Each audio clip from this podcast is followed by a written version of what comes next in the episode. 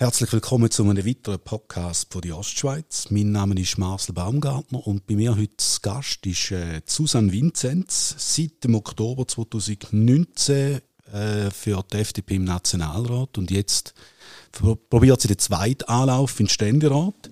56-jährig aus Abtwil. Herzlich willkommen, Susanne. Danke, Marcel. Wir sind per Du, da gebe ich auch da offen zu, dass äh, wir kennen uns aus äh, diversen Anlässen und so. Ich würde dann natürlich auch dir ein bisschen auf den Zahn fühlen. Ähm, zuerst mit einer Aussage, die der SVP-Nationalrat Roland Rino Büchel gemacht hat. Er hat gesagt, er mache jede Wette, dass Esther Friedli, deine Konkurrentin von der SVP, im ersten Wahlgang hoch oben aus schwingt. Trittst du an gegen die Wette? Ja, gegen die Wette trete ich selbstverständlich an und äh, Prognosen sind ja immer schwierig, vor allem wenn es Zukunft betreffen, wie man so schön sagt. Ich werde aus meiner Seite alles machen um äh, dieser Prognosen entgegenzutreten. Aber was man jetzt schon auch realistischerweise muss sehen, wir sind äh, vier Frauen, die äh, alle schon im Nationalrat auch politisieren, äh, dementsprechend eine gewisse Bekanntheit haben und dann tun wir erst noch das ganze politische Spektrum abdecken. Da hat es äh, so in dieser Konstellation wahrscheinlich tatsächlich noch nie gegeben im Kanton St. Gallen. Und da ist man wahrscheinlich nicht ganz falsch mit der Prognose, wenn man sagt, es gibt wahrscheinlich einen zweiten Wahlgang. Wer denn da aber auf welchem Platz am 12. März ist und sich welche Überlegungen macht für den zweiten Wahlgang, das sehen wir dann am 12. März. Also du bist nicht bereit, jetzt einen Wetteinsatz zu geben gegen Roland Rino Büchel? Nein, ich finde, Wetten ist in dem Zusammenhang, ja, das kann man machen, wenn man gerne gambelt. Ich habe jetzt meinen Fokus auf meinen eigenen Wahlkampf und dann nachher schauen wir am 12. März. Ich komme dann später noch so zu äh, Fragen, die unsere Leserinnen und Leser haben dürfen stellen, würde aber eine schon mal vorausnehmen. Jemand hat gesagt, wieso lässt man denn der SVP als wählerstärkste Partei im Kanton nicht endlich einen Zugang zum Ständerat zu? Ja, man lässt jetzt selbstverständlich die SVP antreten, wie jede Partei oder jede Einzelperson. Es muss ja nicht einmal eine Partei dahinter stehen. Lässt man selbstverständlich die Möglichkeit, das ist das Geniale an unserem System. Aber wenn man jetzt von Parteienstärke redet, dann muss man wahrscheinlich äh, die Hörerin oder der Hörer, wo jetzt das gefragt hat, muss man wahrscheinlich eher dann zum Nationalrat verweisen, weil dort haben wir das System, wo eben Parteienstärke soll abbilden. Darum dem sagt man Pro Proports, oder? Dort geht es wirklich darum, dass man zuerst einmal eine Liste wählt, also eine Partei wählt und nachher zeigt sich dann, wer auf dieser Liste dann auf welchem Platz steht. Und jetzt beim Ständerat, das sind sogenannte Majorzwahlen, da geht es wirklich um Person an sich, viel weniger um Partei. Und darum müsste man da vielleicht eher dann im Nationalrat abbilden und nicht primär im Ständerat. Das kommt dann ein bisschen später und dort hast du den, den grossen Erfolg können verbuchen, den zweiten Sitz für die FDP, äh, FDP wieder zurückholen. Wieso jetzt der Anlauf für den Ständerat zum zweiten Mal? Du kannst ja eigentlich nur verlieren. Nein, ich kann gewinnen. Ich kann definitiv gewinnen, äh, wenn ich den Schritt dürfte machen in Ständerat. Aber die Frage ist absolut berechtigt, weil ich bin jetzt seit drei Jahren im Nationalrat und ich bin sehr gern Nationalrätin. Ich bin begeisterte Nationalrätin, das darf ich so sicher sagen. Und doch, du hast es eingangs gesagt, ich bin jetzt 56, also so wahnsinnig viel Wahlgänge wie ich nicht mehr machen in meinem politischen Leben. Und der Ständerat ist natürlich nochmal eine andere Art zu politisieren, wo mir nochmal ein bisschen mehr entgegenkommt. Im Nationalrat steht schon Partei viel mehr im Vordergrund als im Ständerat. Und ich denke so mit meiner Lebenserfahrung, beruflich, auch aus meinen Ehrenämtern und jetzt zusätzlich der Erfahrung Politik auf nationaler Ebene bin ich sehr gut gerüstet für den Ständerat. Und es ist halt eintreten nochmal mehr für einen Kanton, auch für eine Region, für die ganze Ostschweiz. Und der Kanton St. Gallen, der liegt mir derart am Herzen, dass ich natürlich sehr gern noch verstärkter, als ich es jetzt im Nationalrat mache, für den Kanton würde einstehen. Also mehr als für die Partei, die du jetzt gerade genannt hast, wo sie im Nationalrat Ja, das ist, das ist sicher so. Ich glaube, das darf man so sagen, dass äh, die Chambre de Réflexion, heißt ja so schön, der Ständerat schon ähm, einen anderen Fokus hat und das macht es ja dann auch so spannend, das Zweikammersystem, wo man so Parteipolitik eher im Nationalrat angesiedelt hat, Sachpolitik eher im Ständerat. Aber selbstverständlich, also ich bin eine FDP-Frau und äh, man weiß, was man wählt, wenn man mich wählt. Ich komme mit diesen Wert von, von liberaler Grundhaltung, wo die Freiheit ganz wichtig ist, die Eigenverantwortung wichtig ist, Fortschritt wichtig ist, Gemeinsinn wichtig ist. Also ich tue nicht jetzt meine parteipolitische Haltung über den Haufen rühren. Aber es ist ein anderer Fokus. Also würden wir im Ständerat irgendwie so ein bisschen andere Susan Vinzenz erleben? Wir würden vielleicht ein bisschen fokussiertere Susan Vinzenz erleben, wo noch mehr natürlich die Interessen vom Kanton St. Gallen, aber von der ganzen Ostschweiz wird in ihren Kompass so mit reinnehmen. Das ist, äh, die Frage ist viel gestellt worden. Was würden Sie für den Kanton St. Gallen machen? Da kann man ja, puh, ich weiss gerne, wo anfangen. Darum die Frage an dich. ja, da, da glaube ich, dass du die gerne mir stellst und ich jetzt die Frage darf beantworten. Aber die muss ich natürlich auch beantworten, wenn ich mich für so ein Amt äh, zur Verfügung stelle oder auch eben interessiere. Also ganz proaktiv das Amt gern würde übernehmen. Und eigentlich kann ich so von einer ganz, von einer größeren Ebene aus sagen, ich möchte, dass da, was ich selber schon spüre und lebe, auch für den Rest der Schweiz klar ist. Dass nämlich der Kanton St. Gallen und die Ostschweiz als ganze Region ein idealer Lebens-, Arbeits- und Wohnort ist. Und ich glaube, da dürfen wir noch viel mehr betonen und für das müssen wir uns einsetzen. Das heißt, wir müssen unsere Erreichbarkeit noch mehr verbessern. Also Stichwort so Ost-West-Achse.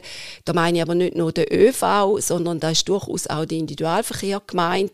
Da ist ein ganz großes äh, Stichwort, wenn es darum geht, die Attraktivität von einer Region, die muss gut erreichbar sein. Wir haben hervorragende Bildungsinstitutionen, sowohl auf universitärer wie Fachhochschulebene. Wir haben mit dem Medical Master jetzt schon einen Schritt gemacht, um auch da zu betonen, was wir alles zu bieten haben. Und da es weiterzuentwickeln. Und das ist so die Ressourcenstärke, wo wir im Kanton St. Gallen durchaus noch Potenzial haben, das wirklich auch auf Bundesebene zu vertreten. Das klingt jetzt eher wie eine Aufgabe, die man so ein bisschen Marketing müsste angehen. Was kann man denn politisch besser machen? Das ist nicht nur eine Marketingaufgabe, natürlich auch. Aber gerade wenn ich sage Erreichbarkeit, dann sind es natürlich, wenn es darum geht, dass auch Bundesmittel verteilt werden im ÖV oder auch im Nationalstrassenbau, dass man schaut, dass die da in der Ostschweiz auch ähm, angesiedelt werden. Oder es gibt so Projekte Neue Regionalpolitik, wo gerade auch jetzt äh, Gebiete, die nicht gerade in urbanen Regionen sind, sondern eher in ländlichen Regionen, ich denke jetzt so zum Beispiel an Stockenburg, wo mir sehr nahe ist, ich bin in Wattwil geboren und wir verbinden unsere Freizeit und unsere Ferien vorwiegend im Obertoggenburg. Das ist mir sehr nahe, dass eben die Regionen, die zum Teil ein bisschen strukturschwach sind, da auch entsprechende Unterstützung bekommen, wenn es darum geht, dass Bundesgelder in der ganzen Schweiz verteilt werden kann man mit diesen Themen punkten in einem Wahlkampf? Ich behaupte jetzt einfach einmal, wir haben so ein bisschen, ja, eine Spaltung in der Gesellschaft, ein Vertrauensverlust auch in die Politik. Sind da wirklich die Themenfelder, wo man jetzt im Wahlkampf dann die Stimmen kann holen Vertrauen ist ein ganz ein grosses Thema, da gebe ich dir absolut recht. Und mir hat ein, ein äh, sehr wertvoller Kollege, der mich schon lange begleitet auf meinem politischen Weg, einmal gesagt, ein bisschen zugespitzt, weißt, so die äh, Sachthemen. Ja, ja, da hast du deine Haltung und das ist alles gut und recht. Aber schlussendlich müssen die Leute das Vertrauen haben in dich. Und das ist das Entscheidende. Ist ein bisschen weniger entscheidend, ob du jetzt im Thema A ein bisschen mehr links oder ein bisschen mehr rechts oder mehr in der Mitte, sondern die Leute müssen dir vertrauen. Und das ist natürlich auch etwas, was ich aus meinem Beruf kenne, als Rechtsanwältin. Wenn mir mein Klient, meine Klientin nicht vertraut, dann kann ich fachlich noch so gut sein. Sondern da muss stimmen. Und ja, da bin ich vielleicht auch froh, bin ich nicht mehr so ganz jung, dass ich auch einen gewissen Weg hinter mir habe, wo man mich dann auch daran messen kann, selbstverständlich. Und wo sich die Leute können ein Bild machen können, was ich bis jetzt gemacht habe und ob man mir das Amt kann anvertrauen kann. Ich hoffe, Sie kommen zum Fazit Ja. Jetzt äh, Klimapolitik ist so ein Themenfeld, wo, wo ihr auch im, in der legendären, fast schon Arena-Sendung äh, ein bisschen behandelt habt. Da ringt die FDP eigentlich seit Jahren um einen, um einen gemeinsamen Kurs. Da hat äh, die einstige Präsidentin Petra Gössi hat da ist quasi gescheitert auch ein bisschen, sage ich jetzt einmal, weil sie eine ökologische Strategie hat verfolgen. Sind ihr euch da irgendwo so gespalten? Oder haben wir euch jetzt müssen quasi auch hinsichtlich Wahlkampf ein bisschen einigen? Wir haben nicht müssen uns einigen, aber wir haben sicher intensive Diskussionen müssen führen und haben es auch geführt. Ich persönlich muss sagen, ich bin eine Umweltfreisinnige. Und das ist ja eine Spezialität vom Kanton St. Gallen. Da gibt es jetzt schon seit 30 Jahren die Umweltfreisinnige St. Gallen. Und da ist äh, eine Bewegung, die eben genau die liberalen Grundsätze verbindet mit der Klimapolitik. Oder man kann auch sagen, Wirtschaftspolitik klimatauglich anschauen. Und darum, für mich ist das gerne so ein Schlingerkurs gewesen, wie das etwa die dargestellt worden ist, weil ich bin schon immer so unterwegs gewesen, habe mich selbstverständlich dann bei der, ja, ob jetzt das wirklich eine Wendung war, ist, wo Petra Gössi eingeleitet hat, es ist mehr so eine Rückbesinnung auf die DNA, wo wir meines Erachtens schon immer hatten. Also da habe ich mich sehr wohl gefühlt. Ich fühle mich aber auch unter dem Präsidium von Thierry Burkhardt sehr wohl, weil das ist vielfach auch ein bisschen angeschrieben worden, es seien da so spektakulär spektakuläre Wenden es ist schon so, man hat das Thema dann stärker betont und das hat vielleicht auch gewisse Leute aus der FDP haben das nicht alle gleich gut gefunden. Das ist so, da muss man auch nicht wegdiskutieren. Aber wir haben gerade jetzt auch in der Resolution, wo es darum gegangen ist, äh, auch Energieversorgung jetzt aus liberalen Werten anzuschauen, haben wir intern eine intensive Diskussion geführt, haben eine sehr spannende DVK in Montreux ist da gewesen, wo wir schlussendlich ein Papier haben können verabschieden mit, äh, ich glaube, eins, zwei Enthaltungen bei über 200 Delegierten. Also von einer Spaltung kann man da definitiv nicht reden. Ihr grabt eh noch jetzt ein bisschen grünes Wasser ab, oder?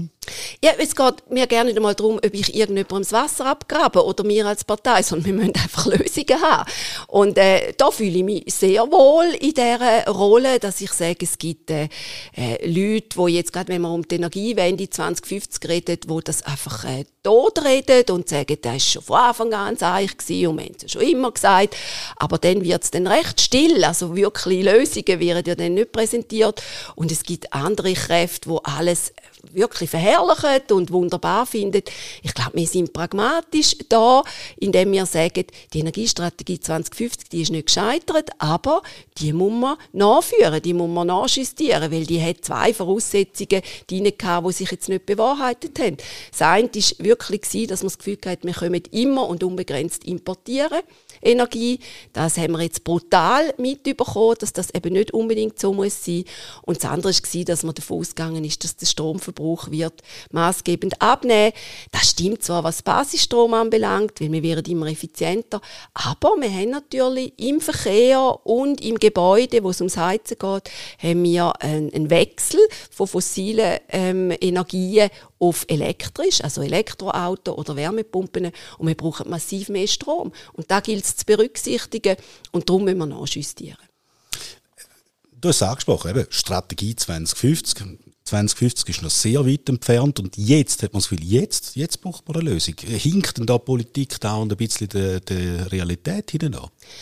Ja, wir hinken wahrscheinlich tatsächlich zum Teil ein bisschen an. Das ist, das ist sicher schon so. Aber man muss jetzt auch unterscheiden, was jetzt äh, eine langfristige Strategie, eben die 2050, und was sind denn die Massnahmen, die dort anführen. Und da ist es eben wichtig, dass wir so einen genannten Absenkpfad haben, dass wir auch immer wieder Zwischenziele anschauen, wo stehen wir, dann kann man auch eben immer wieder nachjustieren. Aber da, was wir jetzt natürlich haben, hat mit der Strategie 2050 nicht wahnsinnig viel zu tun, weil es sind exogene Faktoren gewesen, also solche, die man nicht können voraussehen wie eben der Ukraine-Krieg, also die, der unsägliche Einmarsch von Russland in die Ukraine, wo sich jetzt dann schon jährt, ist ja eigentlich unglaublich. Und die ganzen Konsequenzen, die sich daraus ergeben, in Kombination dann noch mit den französischen AKWs, wo Probleme hatten in dem AKW-Park. Und noch zum dritten Faktor noch zu benennen, die ganze Problematik Europa, also dass wir kein Stromabkommen haben Und die Kombination alles in allem, die hat uns jetzt geschüttelt. Da, da ist so. Hat aber nicht jetzt ganz direkt mit 2050 zu tun. Bei den geschüttelten Sachen kann man dann gerade auch noch äh, Corona erwähnen und so. Und da stoßt ja auch bei der Energie stoßt dieses System irgendwo ein bisschen an eine Grenze, hat man das Gefühl. Früher hat man immer gesagt, es ist wahnsinnig schön, man macht weniger Fehler bei unserem System, alles wird durchdacht, diskutiert, hin und her gewendet und so. Aber genau bei solchen Ereignissen, die einfach uns blitzartig treffen, da stehen wir da wie der Esel am Berg. Ich sehe das nicht ganz so. Also ich meine, da hat uns geschüttelt wie alle anderen auch. Das ist schon so. Aber wenn wir jetzt so international schauen, würde ich jetzt behaupten, sind wir als Schweiz halt auch mit unserem System sehr gut durch die Krisen gekommen im Verhältnis. Und ich hoffe, es fühlt sich jetzt niemand äh, irgendwie unangenehm berührt, wo vielleicht tatsächlich große Probleme hatte, gerade in der Corona-Phase, wo vielleicht sogar sein Geschäft müssen aufgeben, weil das alles wirklich so schwierig war. Aber gesamthaft betrachtet, oder auch wie schnell wir sind mit Härtefallgelder auszahlen, das war ja beispielslos gewesen, international. Aber wo wir vielleicht tatsächlich ein bisschen an Grenzen gekommen sind oder wo man das auch jetzt muss für zukünftige Krisen sicher in der Frage ist der Föderalismus. Also wir, wo so stolz sind, dass es immer in der kleinsten möglichen Ebene von Gemeinde über Kanton bis dann eben Bund, dass man es eigentlich in den kleinsten Zellen machen will, da, ja, ich denke, da haben wir dann zum Teil einen extremen Flickenteppich gehabt, der dann nicht mehr verstanden worden ist. Also ich habe das nicht mehr verstanden. Und dann vielleicht auch Kantone dann irgendwann gefunden haben, ja, der Bund soll es jetzt doch richten. Und der Bund hat gefunden, ja, aber sonst sind wir doch auch immer so dran, dass er es selber machen will. Ich glaube, diese Fragen, wenn dann ja, wenn wir dann auch wieder die Zeit und die Muße haben, um so Fragen auch über das System zu diskutieren, ich glaube, denen müssen wir uns auch annehmen, ja. Die haben wir da ja nicht, da ja ist Wahlkampf. Da ja, richtig, da haben wir auch keine Zeit, um so Sachen zu diskutieren. Ich komme nochmal auf die Arena zurück. Dort ist äh, 9 Millionen Grenze äh, von der Schweiz, also 9 Millionen Bevölkerung. Äh, die, die magische Zahl ist angesprochen worden. Ein Grund zur Sorge. Äh, Sorge wäre mir jetzt zu viel gesagt, aber ein Grund zur Wachsamkeit, das, das denke ich schon auch. Aber auch da, ich habe es vorher bei der Energiepolitik gesagt, es gibt halt auch so zwei Extreme. Die einen, die jetzt wirklich sagen, das ist ganz furchtbar und ist nur zum Lasten von uns Schweizerinnen und Schweizer und wir müssen unbedingt die Zuwanderung wieder 100% selber steuern. Und die andere Seite, wo sagt, es ist alles wunderbar und Multikulti bis zum geht nicht mehr und da tun wir nur profitieren und so eine Willkommenskultur ähm, wirklich dann schlussendlich da groß propagieren. Und ich glaube auch da, die Lösung liegt halt nicht in den Extrem, sondern im differenzierten Anschauen. Das ist zwar nicht immer so knackig für eine Schlagziele, aber ähm, wenn wir jetzt wirklich ganz ehrlich anschauen, dann müssen wir doch sagen, also Personenfreizügigkeit mit EU und EFTA-Staaten, von dem haben wir profitiert und von dem profitieren auch wir Schweizerinnen und Schweizer, wo wollen in dem Raum arbeiten, eben nicht in der Schweiz wollen arbeiten, vielleicht eben auch im Ausland wollen oder studieren oder forschen. Also ich wehre mich wirklich gegen Angriff gegen die Personenfreizügigkeit. Aber auch im Wissen darum, dass wir nicht unbegrenzt Ressourcen haben, dass wir wirklich unsere Asylgesetzgebung, und die haben wir ja schon, die müssen wir nicht neu erfinden, aber wir müssen sie meines Erachtens viel konsequenter auch vollziehen. Also Leute, die nicht bereit sind, sich zu integrieren, die sollen wirklich nicht nochmal und nochmal und nochmal Chancen bekommen, sondern für die dürfen wir dann tatsächlich auch sagen, nein, da hat es keinen Platz. Aber wenn man jetzt gerade das Jahr 2022 so quasi dann auch will als ähm, Beispieljahr nehmen, wie schwierig es ist mit der Zuwanderung, dann muss man eben auch ehrlich genug sein und sagen, das sind natürlich vor allem jetzt auch Ukrainerinnen und Ukrainer, die zu Buche schlagen. Und da ist es unsere humanitäre Tradition und meines Erachtens schlichtweg auch steht uns das gut an, dass man da entsprechende Hilfe leistet. Und da haben wir ja den sogenannten Schutzstatus S. Also da ist die Idee, das ist rückkehrorientiert. Die Personen, und die wollen auch wieder zurück in ihr Land. Aber dass man jetzt da die Überbrückungshilfe leistet, ist für mich klar. Das ist das Themenfeld, wo du äh, große Differenzen hast zu deiner Kandidatin, ich komme jetzt nochmal auf Esther Friedli und so, da haben wir ganz andere Sichtweisen. Gibt es für die aber trotzdem irgendwo so eine Zahl, jetzt haben wir die 9 Millionen, gibt es irgendwo so eine Obergrenze, wo, du sagst, dann wird es dann effektiv ungemütlich. Ich würde mich nicht auf eine Zahl rauslassen, weil auch überall in allen Themen kann wirklich ein technischer Fortschritt kann da sein, wo jetzt etwas besser auch dann handelbar macht. Oder wir können beispielsweise in, in der ganzen Raumplanung können wir Fortschritt machen, dass andere Wohnformen gibt etc. Aber wenn du mich jetzt doch willst, auf so einer Zahl haben, dann muss ich sagen, die 9 Millionen, wo wir jetzt das Jahr also höchstwahrscheinlich werden erreichen, ich glaube, da ist tatsächlich noch zu handeln. Aber im Wissen darum, ich will das nicht schön reden, das ist nicht einfach und da braucht es, braucht auch einen Fortschritt in unserer ganzen Infrastruktur, es braucht entsprechende Investitionen auch, mehr Leute, die brauchen mehr Bahnen, brauchen mehr, mehr Straßen, brauchen mehr Wohnraum, das ist völlig klar. Aber jetzt so eine 10 Millionen Schweiz würde ich jetzt auch nicht anpeilen ist noch gäbig, kommt die 9 Millionen Schweiz eben gerade auch so ein zu einem Wahljahr daher. Dann kann man das gut ein bisschen thematisieren. Ich würde jetzt noch auf die äh, erwähnte Leserfragen kurz eingehen. Die erste wäre, Susan Vincent, sind Sie für eine Kopplung vom Rentenalter an die Lebenserwartung? Ich finde das ein spannendes System. Es ist auch in äh, Dänemark, äh, Holland wird das schon äh, exerziert. Ich finde, ist auch ja ein Thema von der Initiative von der Jungfreisinnigen. Ich würde das sehr gerne näher studieren. Ich könnte mir vorstellen, dass das eine gute Lösung wäre. Ja. Wie viel kostet der Wahlkampf? Und sind Sie bereit, die Zahlen und äh, die Art und Weise der Spende zu nennen? Ähm, ich will keine Zahlen in dem Sinne nennen, weil die immer auch ein bisschen missverständlich sind. Und zwar, weil es einfach darum geht, es gibt Leute, die spenden wirklich Geld.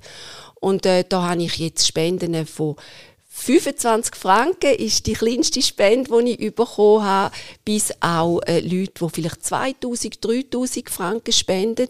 Und ich kann auch überhaupt nicht sagen, wie viel das, das dann am Schluss wirklich dann auch ausmacht als Gesamtbetrag. Aber dann kommt noch ganz vieles dazu, wo man eben nicht so eins zu eins kein Geld ummünzen Also wenn beispielsweise jetzt Kolleginnen und Kollegen von mir ähm, an einer Bahnhofsaktion meine Flyer verteilen, wenn ich die Leute müsste zahlen zahlen. Da wäre da wär eigentlich fast nicht zu zahlen, da muss ich auch sagen. Oder wenn ich, äh, wenn ich einen Flyer drucke und dort einen Rabatt überkomme, ja, welche Zahl wäre jetzt die richtige? Also da, wenn eigentlich das wirklich würde kosten oder da, wenn ich jetzt muss zahlen Ich kann einfach so viel sagen, ich bin selber nicht gern abhängig von irgendjemandem.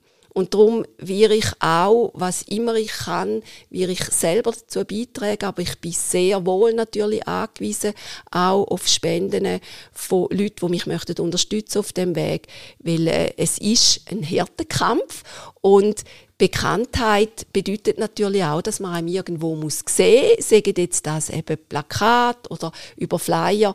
Ja, da wären wir alle vier recht müssen in die Hose steigen.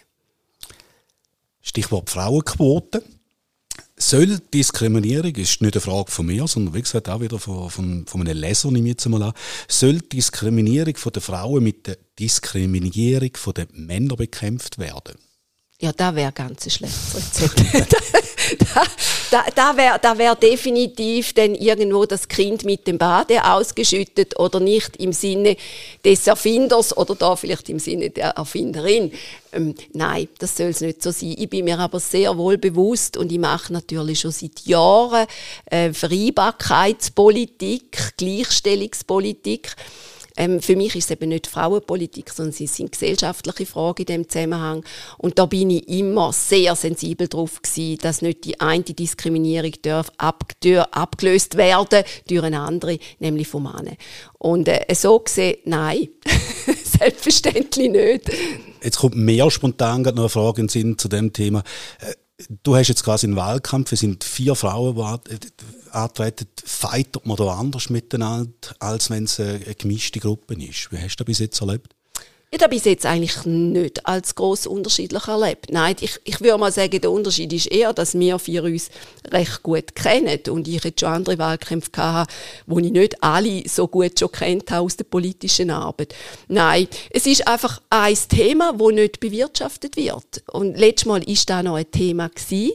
Äh, du hast meinen Wahlkampf, den ich schon mal geführt habe, angesprochen. Dort war es sehr wohl die Frage gewesen, ist es nicht richtig, neben dem Mann auch eine Frau in dem Duo nach Bern zu schicken, die Frage stellt sich jetzt natürlich nicht, weil seit dem 9. Januar wissen wir, es sind tatsächlich nur also nur, ich habe für ein Schlusszeichen vier Frauen, die sich zur Verfügung stellen. Und wo sich, wie du gesagt hast, alle gut kennen, das heisst, ihr wisst bei jedem Argument, wo die eine bringt, was das Gegenargument ist von der anderen Seite. Oder? Das ist eigentlich für uns sehr langweilig. Nein, langweilig ist, ist, es nicht, weil es kommt ja dann hoffentlich immer nochmal ein bisschen anders daher. Aber ich würde jetzt schon, du hast am Anfang da von Wetten geredet, also da würde ich jetzt eher wetten, dass ich jemandem sagen kann, was jetzt kommt. Und äh, ich habe einmal aus einem früheren Wahlkampf mit einem politischen Gegner haben wir einmal gesagt, so also spaßeshalber, du, wenn du heute keine Lust hast, die eigenen Argumente zu bringen, wir könnten ja heute einfach mal tauschen. Und wir hätten es wahrscheinlich recht gut können. Gut, bei mir dann nicht mit so viel Herz, weil richtig Herz bringe ich nur rein, wenn ich meine eigenen die Argumente kann bringen kann. Letzte Frage, dann kommen wir bereits zum Schluss. Eben, da hast du schon angesprochen, man kann davon ausgehen, es gibt einen zweiten Wahlgang. Mhm. Ähm, da gibt es ein Päckchen zwischen dir und der Esther Friedli. Die Person, die oben ausschwingt, die geht den zweiten, die andere zieht sich zurück. Da wäre jetzt nicht sehr gescheit, wenn ich da von irgendwelchen Päckchen jetzt schon würde erzählen. Ich weiß zwar, und das ist auch in der Arena, ist ja das öffentlich gemacht worden, dass es tatsächlich so eine Absprache gibt zwischen den zwei linken Kandidatinnen. Aber ähm, ich tue nicht über Strategien jetzt im Vorfeld schon reden. Da kann noch so viel Wasser da rein abfließen, noch schon bis zum 12. März. Und dann kommt es natürlich ganz fest darauf an, wie sich das Resultat dann präsentiert.